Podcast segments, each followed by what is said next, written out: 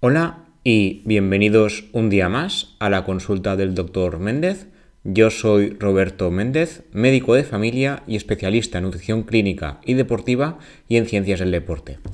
Hoy, como, como, siempre hacemos, hablamos de medicina, de nutrición, de deporte. Hoy, como siempre, haremos un mix, como me gusta hacer, y hablaremos de la hipertensión. Parece que es un tema muy médico, pero realmente es un tema tanto médico como nutricional como deportivo, como veremos a continuación. En este caso, ¿qué es la hipertensión? Porque muchas veces solemos ver en la consulta médica habitual, de hecho es una de las consultas más habituales del día a día, que la gente se asusta por algunos parámetros de hipertensión. Es normal, ¿Vale? No digo, no estoy riñendo a nadie, no estoy eh, diciendo que somos exagerados, es normal, pero hay que tener un poquito de información antes de criticar esta situación.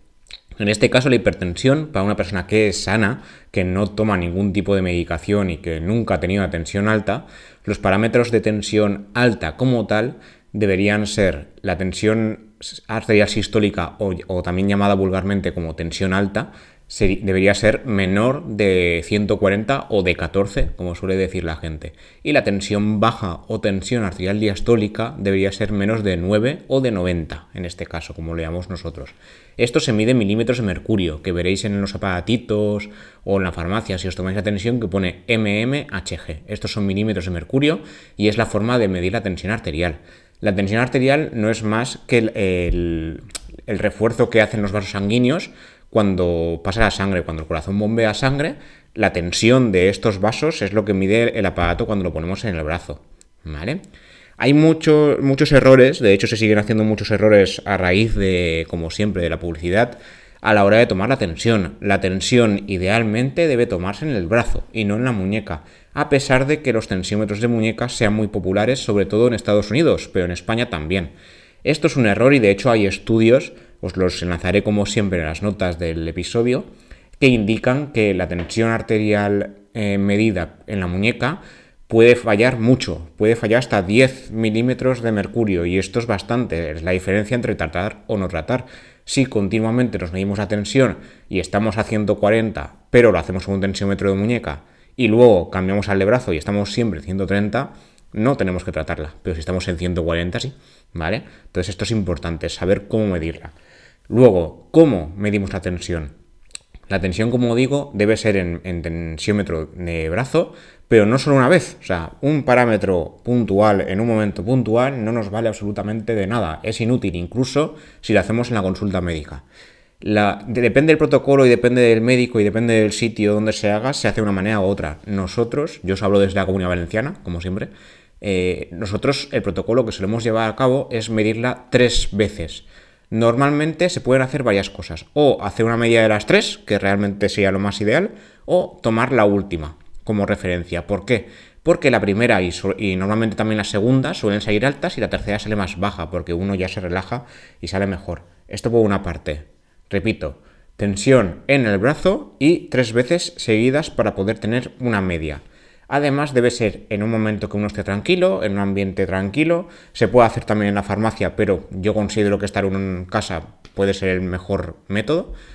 Y eh, tomarla varios días. Lo habitual y normal cuando hacemos un seguimiento es hacerlo dos veces al día, por la mañana y por la noche. Y tener al menos una media mínimo de 5 días. Yo a mis pacientes les suelo decir 7-10 días, pero si está muy alta, pues evidentemente consultan antes. Pero mínimo, mínimo, 5 días, dos veces al día y cada vez que la tomamos tres veces seguidas, porque así tenemos una media real del día, tanto de la mañana como de la noche. Me parece totalmente inútil tener un único parámetro de un día puntual, que ese día vete tú a saber lo que ha pasado. A lo mejor estábamos nerviosos por una entrevista de trabajo, o porque había habido alguna discusión en casa, o por la faena, o a saber. Entonces esto tiene que ser una cosa continuada y analizar en el tiempo cómo va la tensión. Es peligroso tomarla en consulta o basarse solo en una toma o varias de consulta. Porque hay gente que sufre lo que se llama tensión de bata blanca. La tensión de bata blanca, que también puede pasar en casa, ¿vale? Depende de la situación, es que uno cuando se toma la tensión delante de un profesional médico, por la bata blanca, le sube mucho la tensión. Pero se la toma en casa y está perfecto. Esto muchas veces pasa. Está descrito, o sea, hay estudios sobre este tema. Y en casa a veces pasa, digo también, no suele pasar, pero puede pasar cuando relacionamos la toma de tensión con algún evento, con estar, yo qué sé, a lo mejor tenemos a algún familiar en casa que nos pone nerviosos y tomarnos la tensión en ese momento es inútil porque va a salir alta, porque estamos nerviosos. La ansiedad y estar estresados sube la tensión, entonces hay que saber cuándo medirla. Entonces, insisto, tensiómetro de brazo tres veces seguidas cada vez que tomemos la tensión, una media de estas tres tensiones o la, o la última, que suele ser la mejor, y dos veces al día cuando estemos haciendo un control estricto. Cuando hagamos un control de cuando en cuando, con una vez cada semana o dos semanas, si somos hipertensos suficiente. Si somos personas sanas, pues de vez en cuando estaría bien para saber más o menos cómo va todo. ¿De acuerdo? Luego, cosas que podemos hacer para medir la tensión. Hoy en día, solo en España, se calcula que más de 15 millones de personas sufren de hipertensión. Esto, en términos relativos para la población que tenemos, es casi una de cada tres personas en España. Esto es una burrada. O sea, no puede ser que una de cada tres personas que van por la calle tengan la tensión alta. Y de hecho se sabe que de estos 15 millones solo están más o menos bien controlados 10. No, 10, 10 y poco, ¿vale? O sea, nos faltan de los 15 millones unos 4 y medio 5 que no están diagnosticados o que no están bien controlados. Esto también es una burrada, ¿vale? La tensión es la primera causa de ictus o derrame cerebral o accidente cerebrovascular o embolia o como lo queréis llamar. O sea, tenemos que bajar la tensión, no puede ser que esté elevada. ¿Hay que bajarla siempre con medicación? Como hablaremos ahora, no no siempre es el pilar inicial. Hay más cosas que hacer que por eso os decía que hoy el episodio sería un poco mix. Uno, eh, se sabe que una de las primeras cosas que hay que hacer para bajar y controlar la tensión es alimentarse bien y hacer ejercicio. Las medicaciones son, son nuestro trabajo, ¿no? El trabajo de un médico es poner medicación. Pero siempre la, mayoría de la gente, bueno, la mayoría no siempre, pero ahora, hablaremos de eso, preguntan qué pueden hacer, si tienen que hacer ejercicio, si tienen que comer de una determinada forma. Solemos decirles que sí, solemos decirles que, coman bajo en sal y nos quedamos tan anchos. Os lo digo porque yo suelo decirlo y no, debería, no debería ser así, deberíamos ser más eh, específicos como los anteriores episodios donde decíamos hay que comer mejor y moverse más, en el tema de la tensión también hay que ser específicos. En este caso no vale solo con bajar la sal, sino que hay que hacer más cosas. Además, la tensión no, no solo es eh, la principal enfermedad ligada al exceso de sal, se sabe que hay más enfermedades. Consumir un exceso de sal implica también un aumento de riesgo de úlceras de estómago, de retención de líquidos, de sufrir varices, de, sufrir celulitis, o sea, no es solo la tensión. Además, el exceso de sal también se se ha relacionado con un aumento del riesgo de enfermedades cardíacas como infartos o insuficiencia cardíaca. La insuficiencia cardíaca es donde el corazón ya no da más de sí, ya no eh, se contrae como siempre y eso a largo plazo mata. De hecho, es una de las principales causas de muerte a nivel cardiovascular y a nivel de España y de los países occidentales. ¿vale? No es ninguna tontería y esto siempre, como digo, es a largo plazo. O sea, porque nos comamos una comida procesada rica en sal, no acabamos en un infarto ni en una enfermedad eh, de insuficiencia cardíaca ni en un ictus, pero si esto lo, llevamos a largo plazo, en el tiempo, pues al final nos va a tocar la lotería, ¿vale? Respecto al tema de la, de la dieta, en la hipertensión, como decía antes, que me iba un poco por las ramas, la dieta habitual que suele recomendar tanto los Centros de Control y Prevención de Enfermedades de Estados Unidos como las autoridades europeas se llama dieta DAS. La dieta DAS, que os la, enlazaré en el episodio también porque es un poco largo de explicar, está hecha a posta para la hipertensión. O sea, se creó única y exclusivamente para tratar a gente que tenía hipertensión arterial. Esta dieta se, explica así como por, por porciones, te explican un poco que cada no lo dividen en comidas ni en raciones como la dieta mediterránea, pero es parecida, lo hacen como porciones, ya os la enlazaré, es un poco, es, curiosa. En este caso lo que recomiendan es reducir el consumo de sodio, que es la, sal, que ahora lo explicaré, eh, aumentar el consumo de potasio y fibra y reducir el consumo de carne, sobre todo carne roja y carne procesada, y reducir en general el consumo de grasas saturadas. Respecto al tema de la sal, la sal eh, depende de la guía que miremos, eh, te, pone una cantidad u otra. En España se dice que menos de 5 gramos de sal al día seguían lo indicado. Y aquí hay que hacer un inciso que es que hay que tomar menos de 2 gramos de sodio. La sal o cloruro sódico está compuesta por cloro y sodio. ¿vale? En, aquí, en este caso, eh, una parte de, este, de, este, compuesto, el sodio, ocupa el 40%.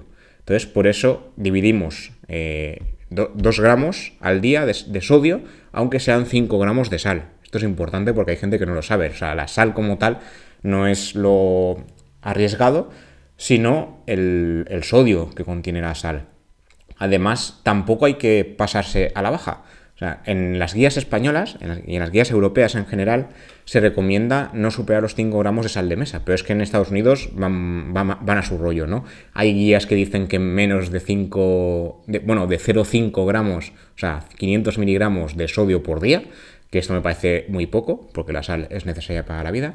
Luego, la Fats and Drugs Administration, la FDA de Estados Unidos, recomienda 1,5 gramos de sodio al día, o sea, menos de los 2 gramos nuestros de, España, de, Europa.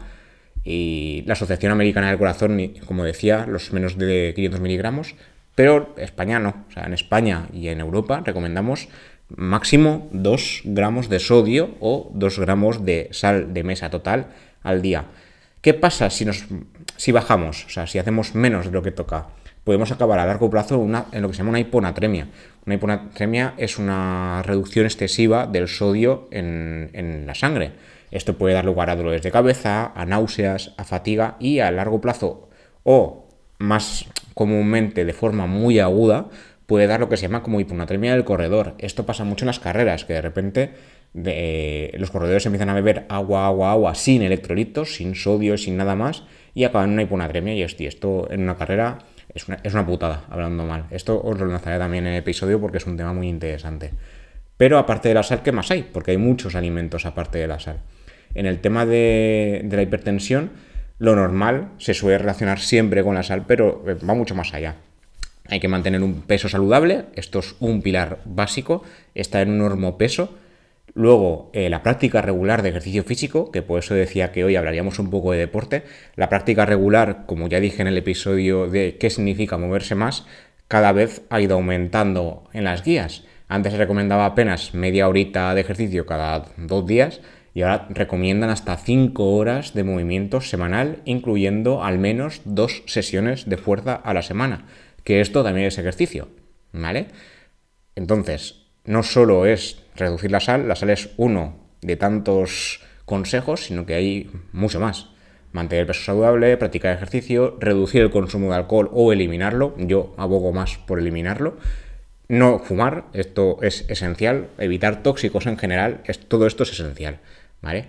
La sal, según estudios recientes, de forma particular, sí que ha, eh, ha logrado reducir entre 0,6 y 3,3 milímetros de mercurio de la presión arterial, 3,3 en el caso de la alta presión sistólica y 0,6 en la baja o presión diastólica.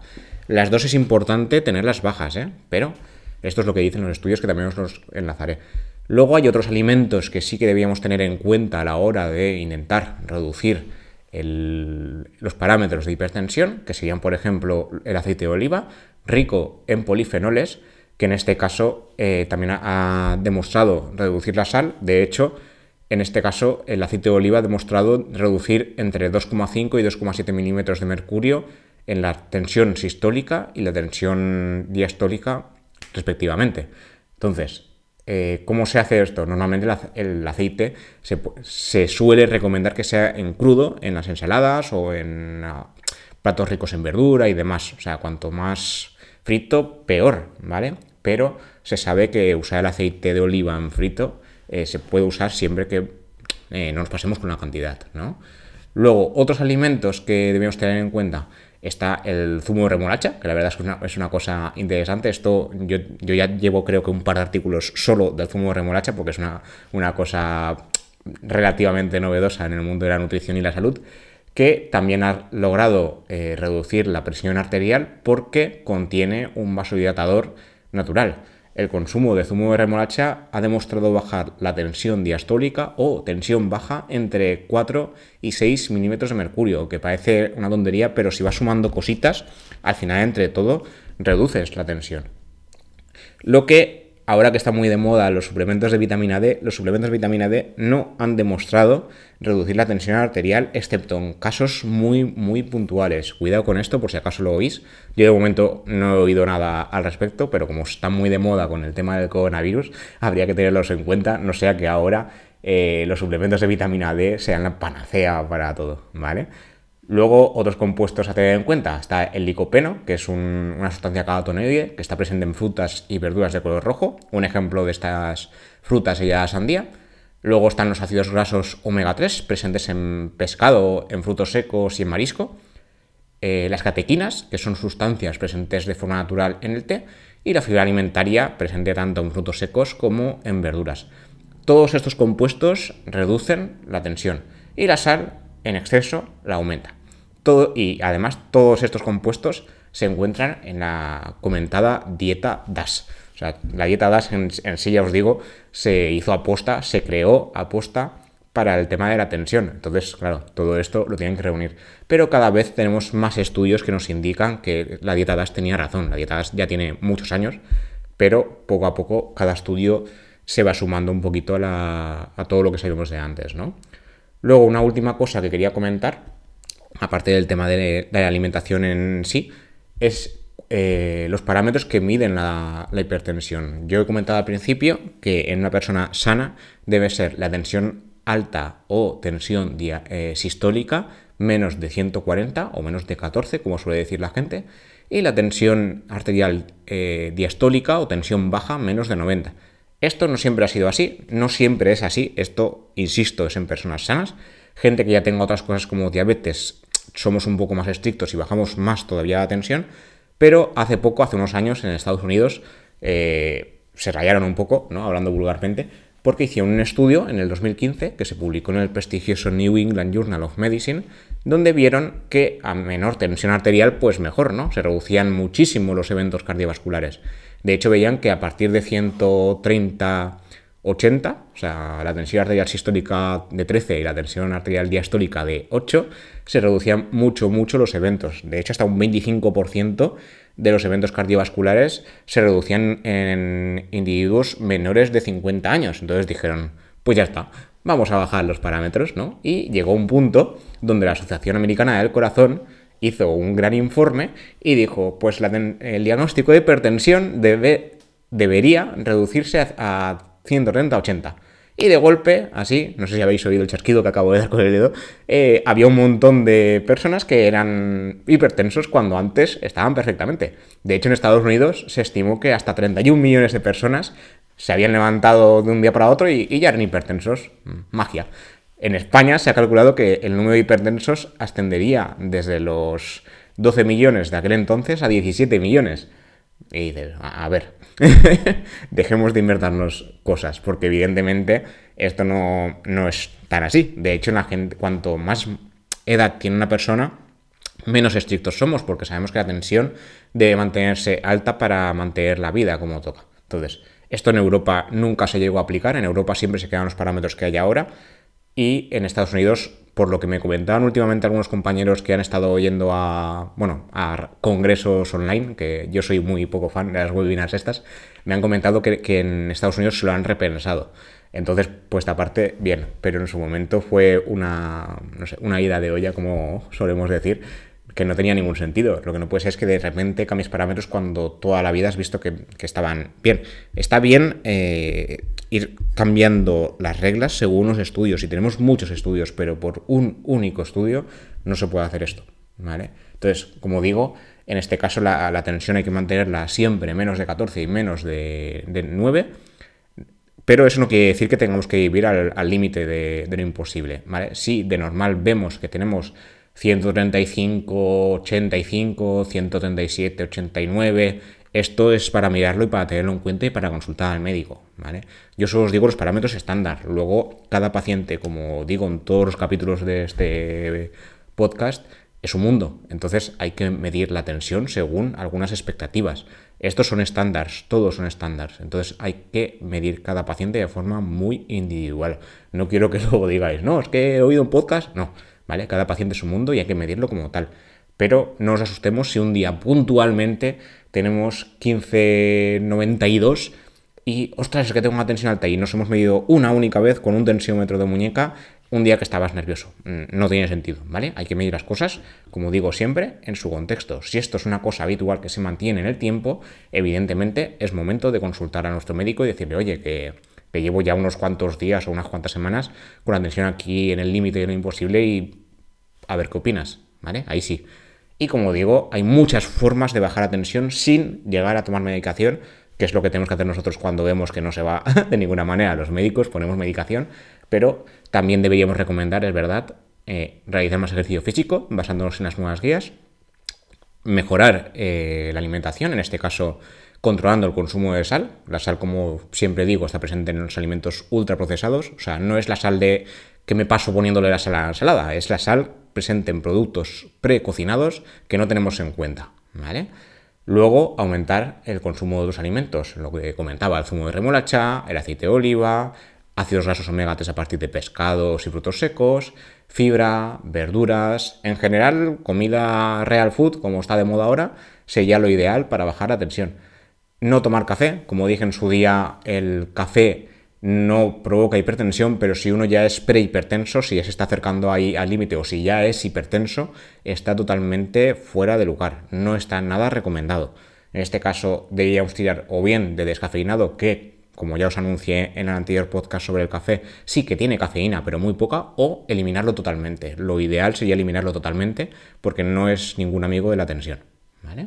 Y poco más, creo que no me he dejado ninguno de los consejos que os quería dar hoy sobre la hipertensión. Espero que haber contribuido a tener un poquito mejor de conocimiento en este tema, a mejorar sobre todo el conocimiento a nivel nutricional y a nivel deportivo tenerlo en cuenta. ¿Vale?